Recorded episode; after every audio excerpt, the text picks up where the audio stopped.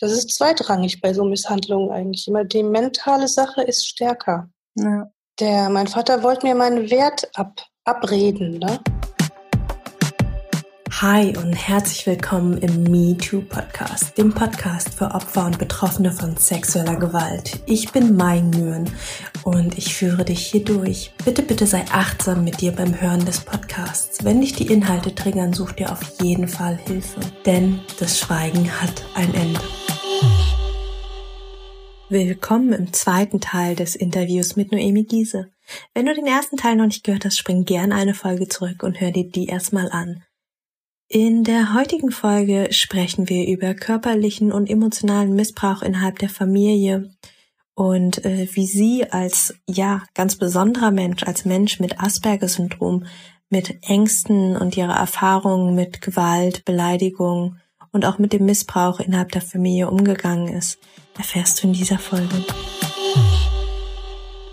Und ja, nachdem wir oder während wir uns getroffen haben, haben wir auch ja auch noch sehr, sehr viel breiter geredet, nicht nur über den sexuellen Missbrauch, sondern du hast auch erzählt, dass du auch körperlichen und emotionalen Missbrauch erlebt hast und ist ja auch bei euch eher so eine Patchwork-Family und es war auch alles nicht so nicht so einfach, sowohl mit deinem ähm, leiblichen Vater als auch mit deinem Stiefvater. Und ja, die war, die war das wichtig, darüber zu reden. Ich finde es total schön ist an der Stelle das falsche Wort, aber ich, ich glaube, du weißt, was ich meine. Ich finde es ich find's wichtig, auch, auch da, ich sag mal, das, das Feld zu, zu erweitern und auch zu schauen, ja klar, also sexueller Missbrauch ähm, geht, kommt in der Regel nicht alleine. Also in der Regel erleben Menschen, die Missbrauch erleben, äh, ganz, ganz vielfältig an unterschiedlichen Stellen noch andere Missbräuche. Mhm. Magst du da einfach mal aus deiner Geschichte erzählen? Du hast schon ein bisschen, hast schon ein bisschen anklingen lassen mit deinem Stiefvater. Ähm, ja. Ja, leg einfach mal los. Ja, beide Väter. Mhm. Die Mutter hatte halt ein schlechtes Händchen damals und noch eine lange Zeit für Kerle. Mhm. Ja, und genau, weil der Vater ja in echt auch ein Psychopath ist, hat sie sich ja schon dann von ihm gelöst, wo ich zwei war oder so. Mhm. Und dann, wo ich drei war, hat sie schon den Vater von meinem Bruder gefunden. Und der hat uns dann halt ziemlich terrorisiert. Also mhm. es war einfach, wir hatten ja unser eigenes Zimmer und dann war ich morgens immer ganz leise, weil ich wollte irgendwie nicht, dass der quasi bemerkt, dass ich da bin, so ungefähr. Und dann war ich immer froh, wenn der mal nicht da war. Dann konnte ich mit der Mutter im Wohnzimmer ganz normal irgendwie frühstücken oder was. Und wenn der dann reinkam, war es irgendwie so Bruch. Bruch der schönen Realität und ja, keine Ahnung. Der war immer unzufrieden irgendwie mit wie man ihn angeguckt hat oder was. Und das war so scheiß ironisch, weil man ihn ja so angeguckt hat, weil ich Angst vor ihm hatte, was er gerade so als nächstes dann tut. Hm. Ja. Ja, und dann hatte ich halt vielfältige Verletzungen. Ich erinnere mich eigentlich gar nicht sehr viel an, was so gewesen ist, was er so getan hat. Nur einzelne Vorfälle. Etwa ja, der hat mir mal, weil es gab ja auch gute Zeiten, ne? Ich glaube, das ist ja immer so. Ja. Dass sich das abwechselt. Und dann hat er mir einmal die Uhr mit so einer analogen Uhr. Das war ganz lustig, davon gibt's Bilder, wo wir dann, weil wir haben da so bunte Klebepunkte auf die Uhr gemacht, um irgendwas zu lernen. Und die haben wir uns dann auch gegenseitig ins Gesicht geklebt. Und ja, und irgendwie ein Tag, wo er mir das eigentlich beigebracht hat, dann später am Tag war auf dem Tisch so eine die Fernsehfernbedienung mit einer digitalen Uhr. Und dann habe ich irgendwie gemeint, so und so viel Uhr wäre es da und das war falsch. Und dann hat er mir halt eine geschallert, dass mir die Nase geblutet hat. Wow. Und dann war er auch ganz lieb dann und hat einen Waschlappen besorgt und so. Aber das war so, ne, da, also als Kind habe ich das noch nicht darauf reagiert, aber jetzt ist es eigentlich so verärgernd, weil ich meine, er hat mir die analoge Uhr beigebracht und die digitale Uhr ist doch ganz was anderes. Hm. Ja. Und es war halt, also ich war eigentlich da nur zweitrangig. Er hat es ja viel mehr dann auf meine Mutter abgesehen und dann musste man das halt morgens mit anhören manchmal, wie er sie irgendwie gewürgt hat oder so. Und ja, dann hat sie geröchelt und irgendwie bitte, bitte und tu mir doch nichts. Und er hat die ganze Zeit gemeint, ähm, halt endlich die Fresse oder so oder sei leise. Und ich war in meinem Zimmer und ich dachte nur, jetzt halt doch endlich die Fresse, dann hört er auf. Hm. Und ja, hat sie aber halt nicht, weil ich glaube, wenn man gewürgt wird oder so, dann ist man nicht so rational zu verstehen, was man tut und was irgendwo daraufhin reagiert wird. Ja. Und dadurch, dass der halt da war, war ich ja dann eben später auch, irgendwann hat mein Vater das Sorgerecht endlich selber gekriegt. Und der war halt genauso scheiße, wenn nicht sogar noch mehr weil ähm, ja, der Vater von meinem Bruder hat eigentlich nur, was heißt nur, ne, aber war nur so, so, so tagesbestimmt, so wie man halt geguckt hat und keine Ahnung. Ich weiß auch gar nie, was, wie meine Mutter und er zu irgendwelchen Zwisten gekommen sind, was das Ganze eingeläutet hat. Das war eigentlich, es war so bunt und dann war es so blutig, ne? Also nicht blutig im Sinne von, dass da Blut war, sondern nur die Stimmung. Mhm. Und bei meinem Vater war es so, der wollte Sachen von mir. Der hat keine, keine, ähm, keine, ich hatte keine, ich hatte keinen eigenen Umlauf. Der hat mir kein, kein Recht auf eigenes irgendwas gegeben. Der kam in mein Zimmer und wenn es ihm nicht gepasst hat, dass ich am Samstag geschlafen habe, dann hat er mich weggenommen. Und ja, und dann in der Schule habe ich deswegen abgekackt und dann, wenn er mal geguckt hat irgendwie, dann hat er mir das Heft zerrissen, weil die Schrift schlecht war, obwohl eigentlich das, was da stand, richtig war. Und ja, das hat mir voll total gar nicht geholfen, um in der Schule irgendwie besser zu werden. Und dann mhm. wollte er irgendwie immer, dass ich was sauber mache. Und ja, und naja, jedenfalls die Misshandlung selbst ähm, bei meinem Vater, da gab es ähm, Eisbein, so Boxen auf die Schulter oder auf das Bein. Oder manchmal auch schlimmer, da hat er mir in den Rücken getreten oder in den Bauch. Ne? Aber das, das mhm. oder mich mit so einem Stiefel wollte hauen und er hat den Reißverschluss und dann hatte ich eine kleine Verletzung am Bein. Und ja. Aber das ist eigentlich, das, das ist zweitrangig bei so Misshandlungen eigentlich. Immer die mentale Sache ist stärker. Ja. Der, mein Vater wollte mir meinen Wert ab, abreden, ne? Der wollte mich klein machen. Ich weiß nicht, ob es war, ob es ihm geholfen hat, sich größer zu fühlen. Ich habe ja nie richtig versucht, hinter seine Psyche zu blicken. Ich weiß nur, seine Mutter hat ihn auch mal verkloppt und mit dem Besenstiel unter der Couch vorgestochert. Aber ich weiß, es gibt so ein, so, so ein Wort bei der Psychologie, die ihn beschrieben hat, aber leider hatte ich das Wort vergessen. Weil es war halt so, er war entweder zuckersüß oder scheiße und das konnte in einem Moment wechseln. So, ne, ich, die meiste Zeit war ich sein Mäusekind, aber wenn ich halt nicht äh, mitgemacht habe bei dem Mäusekindspiel, dann auf einmal war ich wie meine Mutter die Hure oder so und bla bla bla bla bla und na und ja. Er wollte mir meinen hm. Wert abreden. Ich bin ja dann in der Zeit, wo ich bei ihm war, richtig schön dick geworden.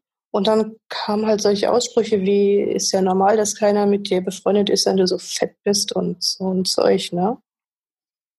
Und wollten mir halt immer einreden, dass irgendwas an mir lag. Und ne, ich habe das aber niemals akzeptiert. Es ist niemals in mich eingedrungen. Ich weiß noch, der hat mich dann manchmal gezwungen, der war Transportfahrer, mit ihm mitzufahren irgendwo auf lange Strecken nachts. Und dann, keine Ahnung, was passiert ist, wie blöd ich geguckt habe, was ich nicht richtig geantwortet habe. Dann hat er ja seinen, seinen Faseltrieb gehabt, wo er dann hat über meine Mutter und alles, was die falsch gemacht hat und bla und wie ich dazu das Gleiche bin und so. Und da war ich, da habe ich dann so eine richtige Fantasie damals entwickelt, weil ich hatte dann verstanden, also bis zu dem Zeitpunkt habe ich es noch nicht so richtig erfasst, dass meine Mutter überhaupt gar kein schlechter Mensch ist, weil er eben neben mir saß und sagte, du, ja, du bist genau wie deine Mutter. Und ich wusste aber nur, ich bin super. Also war es meine Mutter voraussichtlich auch.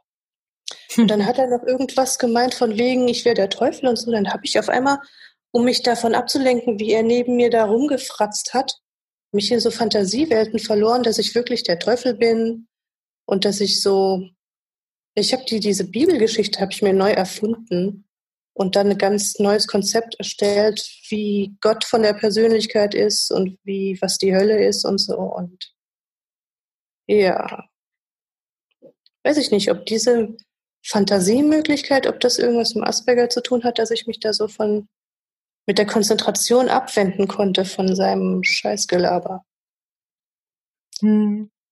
Also wenn man ähm, in die Psychologie reingeht, also ich sag mal so, ähm, ja, in die ganz klassischen Krankheitsbilder, dann ist es definitiv was, äh, was da in der Beschreibung mit drin ist. Ja, also ähm, ein Kennzeichen von Asperger ist, dass die Menschen eben sehr sehr in ihrer eigenen Welt sind oder reingehen können. Also wenn, wenn sie quasi ähm, gut äh, emotional eingestellt sind, gut reguliert sind, können sie entscheiden, ob sie in der Außenwelt bleiben wollen, im Kontakt mit Menschen bleiben wollen oder sagen, nö, kein Bock, ist hier jetzt doof oder ist mir zu anstrengend und gehen dann einfach in ihre eigene Welt und sind da drin und sind da voll okay und sind da super happy mit. Ich sag mal, das, was ähm, ein normaler Mensch ähm, in Anführungsstrichen, ne, ähm, was, was bei einem normalen Menschen Tagträumen ist. Ja, das macht ein normaler Mensch vielleicht ein paar Minütchen oder irgendwie mal eine halbe Stunde. Das kann ähm, laut Definition ein Asperger-Mensch auch über Tage und Wochen machen, wenn er keinen Bock hat, irgendwie irgendwen zu sehen und draußen zu sein, einfach so komplett in der eigenen Welt abhängen.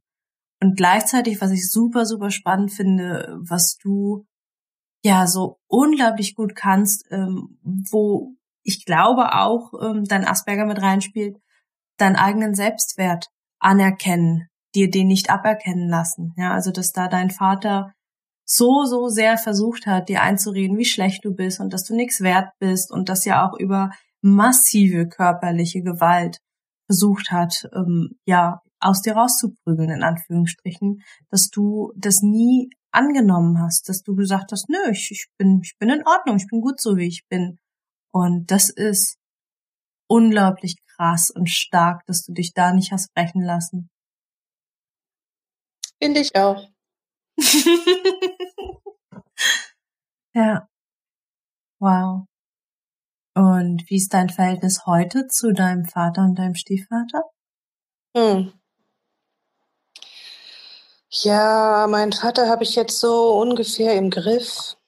Der wohnt ja mit mir im gleichen Ort. Und ähm, ja. Wo ich dann angefangen habe, mein eigenes Leben zu haben, hat er mir immer noch sehr viel reingewurstet gehabt.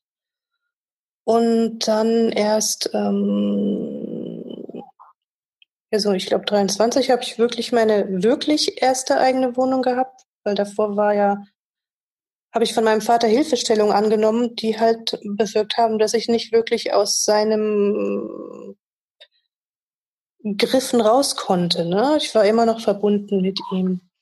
Hm. Und dann hatte ich meine eigene Wohnung und dann habe ich ja trotzdem mit ihm immer kommuniziert und es ist so gewesen, dass wenn ich irgendwie länger als eine halbe Stunde bei ihm war, dass er dann direkt wieder halt auf Thema meine Mutter und Scheiße und Kram. Und wo ich dann, das ist jetzt eigentlich nur, ähm, ja, so fünf Jahre her, genau.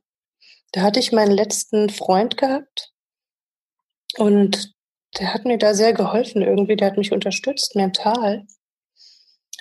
Da hatte ich mit meinem Vater so auf WhatsApp oder SMS so eine Kommunikation laufen, so richtig kacke. Hat er mich abgefuckt gehabt. Und dann hat mein Freund gemeint, ja, mach doch einfach mal aus. Und dann hatte ich meinen Vater für ein halbes Jahr auf ausgemacht. Vom Telefon, dass er mich nicht anrufen konnte und nicht mit mir schreiben konnte. Ja, und dann hm, wurde es halt besser, ne? Mhm. Da, es ist immer noch so, dass wenn ich mit ihm bin, dass er anfängt, irgendwann rumzulamentieren und aber ich bin einfach, ich kann mich noch mehr davon abspalten, was er gerade macht und ich reagiere nicht drauf und dann kriege ich es auch hin, dass ich das Thema wechseln kann und ja, es ist jetzt schon lange nicht mehr passiert, dass es wirklich böse mich angegriffen hat. Weil es ist so, dass er nicht, ähm, er erinnert sich anders, als ich an das Geschehene und er bringt das nicht in ihm an, dass er, was er getan hat, dass das schlimm war, dass das kommt ihm nicht, das kommt ihm nicht klar. Hm. Und ja, ja, es geht halt, ne? Es bleibt hm. neutral. Und ja, wie gesagt, es ist lange her, dass wirklich, ja genau, genau, das war's. Er, er, er sieht das nicht ein und er stellt das Ganze dann so dar, als ob ich damals als 12-, 13-Jährige irgendwas gemacht hätte, was in irgendeiner Art und Weise rechtfertigen könnte, wie er reagiert hat und, und, ne?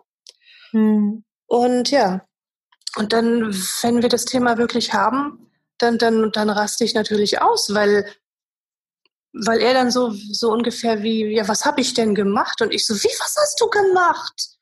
Und ja, es geht jetzt einfach. Wenn, wenn er wirklich wieder so ausufert, dann gehe ich einfach. Mhm. Und das ist halt die Sache, diese Menschen, die in dieser Hinsicht Täter sind, die brauchen ein Opfer. Und wenn du es ihnen nicht gibst, dann, dann müssen sie auch aufhören, Täter zu sein, weil sie wollen trotzdem den Kontakt halten. Ne? Die, die, die haben nicht das richtige Programm, wie man mit Menschen zusammen ist, damit der Kontakt positiv verläuft. Aber sie wollen mhm. trotzdem den Kontakt. Und wenn du ihnen dann das Opfer als solches wegnimmst, dann, dann müssen die sich anders verhalten. Und das ist auch der Fall bei dem Vater von meinem Bruder.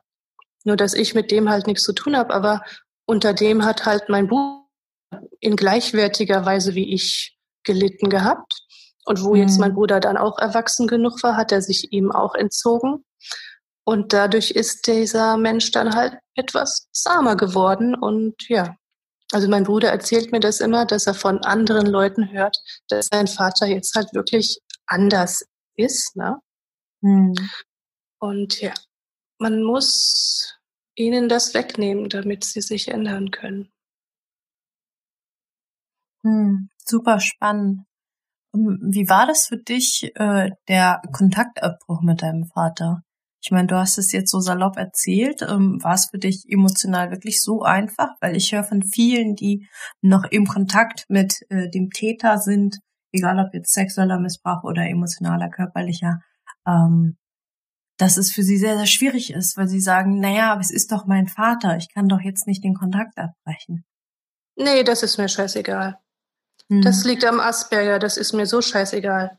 Meine Eltern haben nicht im geringsten einen größeren Wert als andere Menschen, die ich in gleicher Art und Weise gern habe.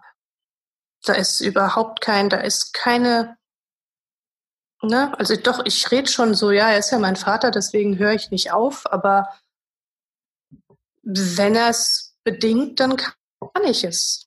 Und leide mhm. nicht des, des, dann währenddessen. Ich leide für ihn mit ein bisschen, weil er halt so ein kleiner Krüppel ist. Aber wenn er über meine Grenze jetzt drüber steigt, dann kommt er ins Loch. Das ist mir egal. Mhm. Spannend, ja. Spannend, wie, wie, wie der Asperger dich an manchen Stellen einfach so ganz andere Entscheidungen treffen lässt oder an manchen Stellen sogar die gleichen, nur mit, ähm, ja, mit einer größeren Leichtigkeit, Klarheit, weil dir die, platt gesagt, Emotionen nicht so sehr im Weg stehen. Hm. Und wie ist mit deinem Stiefvater? Hast du mit ihm noch Kontakt? Nee. Vor ein paar Jahren, wo, hm, warte, wann war das? Ja, vor zehn Jahren etwa war das. Da wollte mein Bruder noch mal mit ihm versuchen, in einem Haus zu wohnen, wow. das zu dem Zeitpunkt eigentlich seiner, also von meinem Bruder die Oma, die Mutter von seinem Vater, die hat mhm. da drin gewohnt alleine. Und ähm, das hat dann natürlich nicht geklappt, weil auch der Vater meines Bruders halt mit seiner Mutter, genau wie mein Vater, so Störungen hat, ne? Beziehungsunreinheiten. Wodurch dann die arme Oma dann auch das, das Haus am Ende abgeben musste, weil der ja dann bei ihr wohnte und Terror gemacht hat und sonst nicht was. Und die hatte das mhm. Haus ja auch nur gemietet oder so. Das mhm. war, das fand ich richtig traurig. Mhm. Weil ich hatte mit meinem Bruder eigentlich geredet, das war eigentlich, der Plan war eigentlich, ich mit meinem Bruder sollte mit in dieses Haus einziehen. Ne? Mhm. Und dann war mein Bruder aber irgendwie so dumm und hat seinem Vater irgendwas erzählt und dann hat der gemeint, nee, machen wir doch das. Ne? Und ja, zu dem Zeitpunkt war mein Bruder noch nicht in der Lage, seinem Vater insofern was zu widersprechen. Das war noch nicht so weit. Mhm. Ja, und dann ja. Dann habe ich irgendwann später jetzt nochmal bei dem Vater meines Bruders, der dann in einem anderen Stadtteil schon wohnte, nachdem das Haus weggekommen ist, für meinen Bruder Sachen geholt. Und ja, konnte ich ziemlich normal mit dem reden. Aber es ist doch so, der ist irgendwie so 1,90 groß. Und dann muss ich so hochgucken und dann habe ich mich schon wieder gefühlt wie so eine Vierjährige. Aber ich habe es also ich habe mich ganz gut in Kontrolle gehabt, aber ich weiß, dass meine Stimme gewechselt hat zu diesem mhm. Ton, den ich kriege, den ich, wenn ich mit Leuten, wenn ich denke, dass die mir über sind, ne, dann mhm. kriege ich so einen Quietscheton. Und ja, das hasse ich dann, weil ich das weiß und weil ich es nicht ändern kann. Mhm. Weil ich halt weiß, dass ich da immer noch nicht mit dem auf der gleichen Ebene bin. Mit meinem Vater bin ich auf gleicher Ebene oder sogar drüber von mhm. meinem, wie ich mich stark fühle. Aber wenn ich mit dem noch bin, dann ist das noch ja gefährlich. Wenn mhm. der dann irgendwie wieder irgendwie böse würden werde, dann würden werde, werden würde, dann wäre ich mhm. sofort im, im, im Durchfallmodus. Mhm. Na? Mhm. Wow. Und ähm, wie ist es mit deiner Mutter? Also gibst du ihr irgendwo auch die Schuld an den Dingen, die du erlebt hast? Ähm, wie Lange ist Zeit. heute? Lange mhm. Zeit habe ich ihr die Schuld gegeben. Ganz, ganz lang habe ich das gedacht, dass warum ist sie nicht einfach aus der Situation raus, hat mich rausgenommen, meinen Bruder rausgenommen, von dieser Scheiße weg. Heute kann ich mhm. das verstehen, dass sie halt ihren eigenen psychischen Krampf hatte und völlig verloren war in der Situation des Missbrauchs und ne das ist, das kann man gar nicht als Außenstehender verstehen, wie man da drin hängt, dass man da nicht rauskommt. Das ist ja, ich meine, wo ich dann, dann auch im Gymnasiumsalter war, da hätte man ja auch sagen können, warum hast du nicht irgendwem gesagt, wie das ist und, ne? Und mhm. dich entzogen, aber das, dass du bist, du hängst da drinne, das ist, das kannst du nicht, kannst du einem anderen nicht reininterpretieren, verstehen, was der durchmacht. Und dann mit 18 oder so oder mit paar 20 schon hatte ich es dann endlich geschafft, mir mal eine Gesprächstherapie zu besorgen. Und mhm. da hatte ich nämlich gedacht, ich müsste das thematisieren. Da hatte ich gedacht, ich mache so ähm, ja ähm, Vergangenheitsbewältigungstherapie. Aber ich habe mich nicht irgendwie informiert, dass es auch was anderes gibt. Und meine Therapeutin war, nee, jetzt äh, Gegenwartsbearbeitung und sonst gar nichts. Mhm. Und weil ich wollte nämlich, irgendwie hatte ich die Idee, bei meiner Therapeutin mal meine Mutter mit ranzuschaffen und mit der überzeugt zu reden, was damals war und dann zu flennen. Und dann würde es mir besser gehen, habe ich so gedacht. Aber meine Therapeutin hat mir das halt, halt so ganz trocken ausgeredet, dass, nee, guck, was jetzt ist und arbeite daran. Die Vergangenheit kannst du nicht mehr ändern. Ne? Mhm. Und ja. Und dann hatte ich irgendwann wieder keine Ahnung, ich weiß nicht mehr, wie das war. Mit 18, ich bin ganz ziemlich sicher, dass ich gerade 18, vielleicht war es sogar mein Geburtstag. Es war auf jeden Fall genau die Woche oder der Tag, nachdem ich bei den Weight Watchers abgenommen hatte, wo ich mein Zielgewicht erreicht hatte. Hm. Und dann war ich irgendwie mit meiner Mutter und meinem Bruder und noch so einem Kerl bei McDonalds und ja, keine Ahnung. Nach Weight Watchers. ja, ja. Und Genau, deswegen hatte ich an dem Tag irgendwie dann doch nicht die perfekten 60 Kilo und ich glaube, ich bin an dem Tag musste ich nochmal hin zu Weight Watchers. Auf jeden Fall, so seit ich halt 18 war, hatten wir irgendwie wieder ein bisschen Kontakt gefunden. Ich hatte den nicht zur Mutter, zu meinem Bruder hatte ich dann den Kontakt gefunden. Und dann war ich sogar noch ein paar Mal bei meinem Bruder, der ja bei seinem Vater gewohnt hat und hatte mich in üble Bedrängnis gebracht, halt ne, wieder mit dem in einem Raum zu sein. Mhm. Und keine Ahnung, ich weiß nicht, wann es war oder wer es initiiert hat, aber ich und mein Bruder gemeinsam haben wir irgendwann wieder die Mutter dazu gefunden und das hat dann alles wieder geklappt. Die hat sich dann, die hat sich auch, einmal hat sie sich entschuldigt irgendwie für mhm. das, was alles war und so. Das war ganz, da waren wir irgendwo ganz woanders bei Leuten in einem Raum, wo es keine vernünftige Couch gab und ja. Aber auf jeden Fall, ich kann, auch wenn ich es überhaupt nicht verstehen kann, ich kann trotzdem verstehen, dass meine Mutter nicht daraus konnte, dass das nicht etwas war, was sie hätte ändern können. Und deswegen mhm. trage ich meiner Mutter auch nichts mehr nach. Ich hatte eine lange mhm. Zeit die Idee, dass es ihre Schuld ist und bla, aber das habe ich überwunden. Mhm. Ja, in der Psychologie spricht man ja auch oft von Co-Abhängigkeit, ne? Also dass sie, dass sie einfach von den Männern auch abhängig war, dass sie von denen eben sich andere Dinge erhofft hat ähm, und ja, ja. ja, das in Kauf genommen hat. Hm.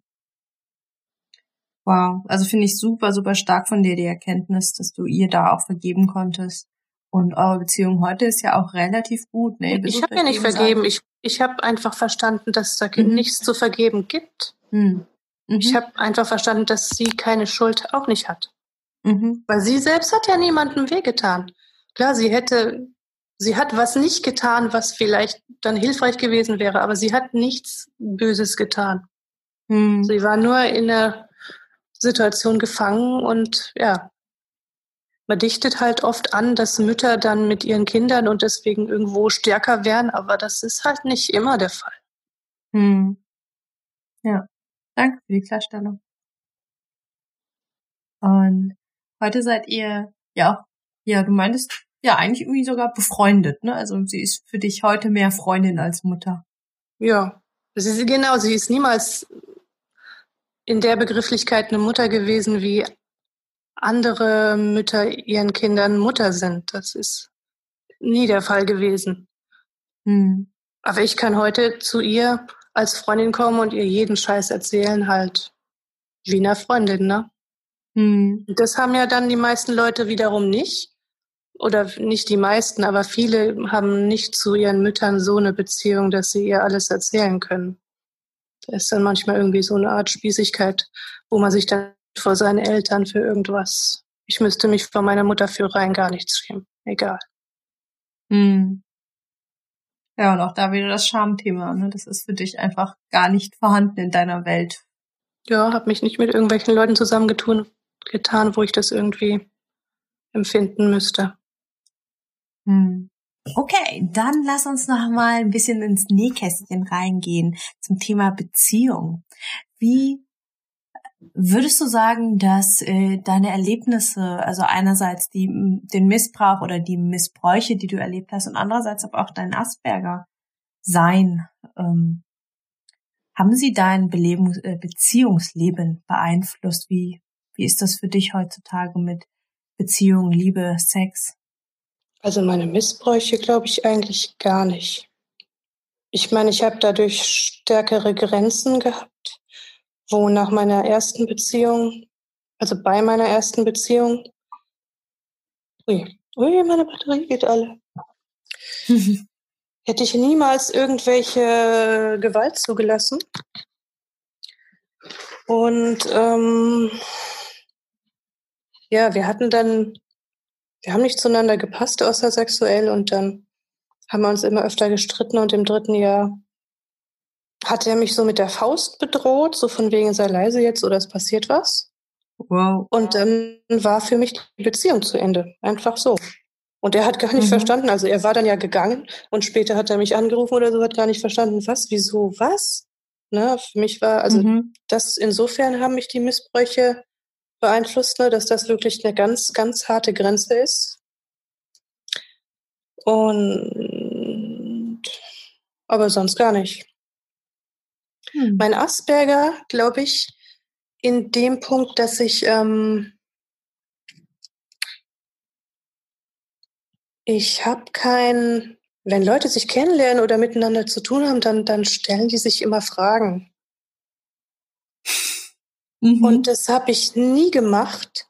Und das ähm, lässt natürlich dann bei normalen Leuten den Gedanken aufkommen, dass ich mich nicht für sie interessiere und sie mir deshalb nicht wichtig wären. Weil mhm. das ist manchmal aufgekommen. Weil dann war das so, so eine Stimmung wie, ja, willst du denn nichts über mich wissen? Und ich so, nö. Was ich über dich wissen muss, das ist, das sehe ich. Ich sehe mhm. dich und wie du dich mir gegenüber verhältst und das ist alles, was ich wissen muss. Und mhm. ne, die Leute wollen aber halt irgendwie, dass man sich für sie interessiert und sonst, ja, bricht denen so ein bisschen das, das Selbstbewusstsein weg oder ich weiß es nicht, was das ist, ne? Mhm. Das, das ist, was, was Leute halt brauchen. Und ich weiß sogar so ein bisschen, was das ist, weil, also es ist halt so, wenn du mich jetzt irgendwie fragen würdest, wie sind die oder die Personen so vom Charakter, ich könnte es dir gar nicht vernünftig beschreiben. Mhm. Aber ich weiß, dass das was ist, was, äh, was Leute gerne haben. Weil manchmal erzählt mhm. mir mein Bruder so, wie er mich sieht. Und dann freue ich mich voll toll, dass der das weiß, dass der erkennt, wie ich bin. Ne? Mhm. Und aber ich habe nicht die Fähigkeit, das für andere zu tun die so mhm. analytisch darzustellen und denen quasi damit ihre Qualitäten darzustellen. Das mhm. ist, ja, das ist was, was fehlt. Das, der Mensch braucht sowas. Mhm. Und das ist halt, da haben sich dann manchmal meine Partner irgendwie halt ungesehen gefühlt, ja. Mhm. Das ist wichtig und ja, das ist ein Störfaktor. Störfaktor, sehr analytisch. Und, und das kommt vom Asperger, würde ich so sagen. Mhm. Und gleichzeitig hast du ja Beziehungen geführt. Ne? Du hast schöne und gute und auch mehr, mehr oder langjährige Beziehungen geführt. Also es ist, es geht dir gut. Noemi nickt für alle diejenigen, die sie gerade jetzt nicht sehen. ja, alles gut. Ich habe halt auch immer mehr und mehr verstanden, dass ich die Einzige bin, die mir geben kann, was ich brauche. Ich war eine lange Zeit irgendwie so bedürftig. Ich habe gedacht, ich müsste jemanden haben, sonst bin ich nicht komplett. Mhm. Und das habe ich eigentlich erst in meiner letzten Beziehung so richtig. Also ich hatte es davor schon fast verstanden, aber da danach, da während so richtig, das nur für mein Glück kann nur ich machen. Mhm. Deswegen ist es halt auch so, dass ich jetzt dadurch die komplette Bedürftigkeit habe, verloren habe, mit jemandem sein zu wollen. Mhm. Das ist völlig verloren gegangen jetzt. Vorher hatte ich halt immer diese Idee, ja, ich hätte halt, ne, das ist ja so eigentlich eine Ge Gesellschaftsgehirnwaschung, dass man braucht halt einen, ne, mit dem man sein mhm. Leben verbringt. Das ist jetzt völlig runtergefallen. Mhm auch da wieder abseits der Norm. Ne? Also es ist voll in Ordnung, bei dir zu sein, mit dir zu sein, dich selber glücklich zu machen. Ja, ich bin halt auch der Einzige, der mich erträgt, so ungefähr. Ne? das glaube ich nicht.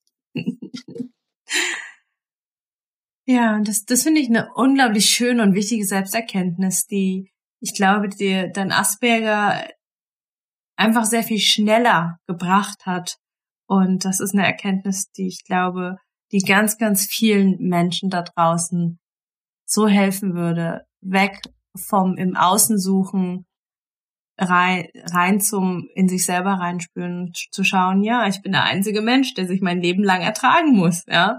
Und es ist so, so wichtig zu schauen, wie kann ich mir meine Bedürfnisse und meine Wünsche selber erfüllen, anstatt zu schauen, wer kann sie mir erfüllen, weil de facto kann es nie wer. Also ich, ich, es gibt keinen Prince Charming, der auf dem weißen Pferd daherreitet und uns alle unsere Träume ähm, aus unseren Augen abliest, nicht wahr? Ja. Dafür muss man sich schon dann seinen eigenen Film drehen. Deswegen hm. stehen ja die Leute auf Filme. Ja. Weil da ist so vorberechnet, dieses, das passiert und dann passiert das und auf einmal ist alles gut und ja, genau. Ja, ja, ein bisschen Happy End Kitsch, ne? ich habe irgendwann mal einen schönen Spruch gehört, so, es gibt gar kein Happy End, selbst in Filmen nicht, weil nach dem Film geht's ja eigentlich, also nach dem Happy End geht's ja eigentlich weiter. Ja, das ist immer nur so, es wird hochgebauscht und dann alle so, ah, oh, und dann, ja, und ja, was passiert dann? ja, das stimmt. Romeo und Julie. Happy End. Vorbei. Ja, kommt auf die Definition von Happy End an, ne? Ah, cool. Also ich bin mit meinen Fragen soweit am Ende. Ich fand das ein sehr, sehr inspirierendes Gespräch mit dir, Emi. Ich bin dir total dankbar, dass du dir die Zeit genommen hast. Und ich würde dir gern das letzte Wort überlassen. Was soll ich denn sagen? Was immer du möchtest. Ja, aber das kann ich nicht. Das kannst du nicht. Hast du, oder andersrum, welchen Tipp, welchen Rat hast du an, an andere Missbrauchsopfer, betroffene Überlebende, ähm, wo du sagen würdest, nehmt euch das zu Herzen und dann wird's besser? Oh, das weiß ich nicht. Ich bin ja, ah. ich, kenn, ich, ich will mich ja einfach immer gar nicht vergleichen, eben weil mhm. mein Missbrauch einfach der leichteste ist. Ich kann mich nicht vergleichen mit all den Leuten, die sowas wie du erlebt haben oder noch Schlimmeres. Mhm. Das ist ja alles nicht das ist vergleichbar. Mhm. Ne? Ich glaube, vergleichen braucht man es nie. Das stimmt. Vergleichen sollte man sowieso nie was. Ja. Und das Einzige, was man da rausgeben kann, aber das wird ja schon von jedem Mensch erzählt, der nichts damit zu tun hat. Also insofern kann ich mich klar gleichstellen mit, mit jedem Menschen, der gar keine Ahnung davon hat. Es ist nicht deine Schuld. Das ist das Einzige, was du dann weitergeben kannst. Aber das, das, ne, das muss man, guck dir Goodwill Hunting an. Mhm. Es ist nicht deine Schuld. Aber die Leute, das ist ja nicht so einfach dann zu kriegen. Und, aber ich kann es nicht, ich kann mich nicht reinversetzen, weil ich habe nie den Gedanken gehabt, dass ich schuld bin. Also kann ich auch niemandem helfen, das zu verstehen, warum er begreifen sollte, dass er keine Schuld hat an dem Scheiß. Aber das ist das Einzige, was man sagen kann. Du hast keine Schuld. Und das finde ich ein ganz, ganz wunderbares Schlusswort. Ich danke dir, ihm. Danke dir auch. Wow, was für ein super spannendes und bewegendes Interview mit der Noemi. Es war für mich ein riesengroßes Learning und ich gebe auch zu, ich, ich stehe dazu, ich bin auch ein Mensch. Ähm, eine große Herausforderung, Noemi zu interviewen und für sie auch, wie ihr wahrscheinlich an einigen Stellen gehört habt, eine große Herausforderung, dieses Interview so zu machen. Wir haben uns ja im Vorfeld sogar einmal persönlich getroffen und einen Nachmittag miteinander verbracht, um uns einzutun, um uns kennenzulernen, dass ich ein Gefühl dafür bekomme, ja, wie wie funktioniert Kommunikation eigentlich in, in ihrer Welt? Wie können wir gut miteinander reden und auch noch so, dass wir eine ja schöne und gelungene Kommunikation für das Podcast-Interview hier für euch hinbekommen. Ich bin ganz, ganz doll gespannt, wie ihr das Interview fandet und freue mich ganz doll auf euer Feedback und ja, jegliches Feedback, das ihr für Noemi habt, schreibt es mir gern. Ich leite es gerne weiter. Und bis ja in anderthalb Wochen zur nächsten Folge. Ich wünsche euch alles, alles Liebe. Eure Mai. Ciao.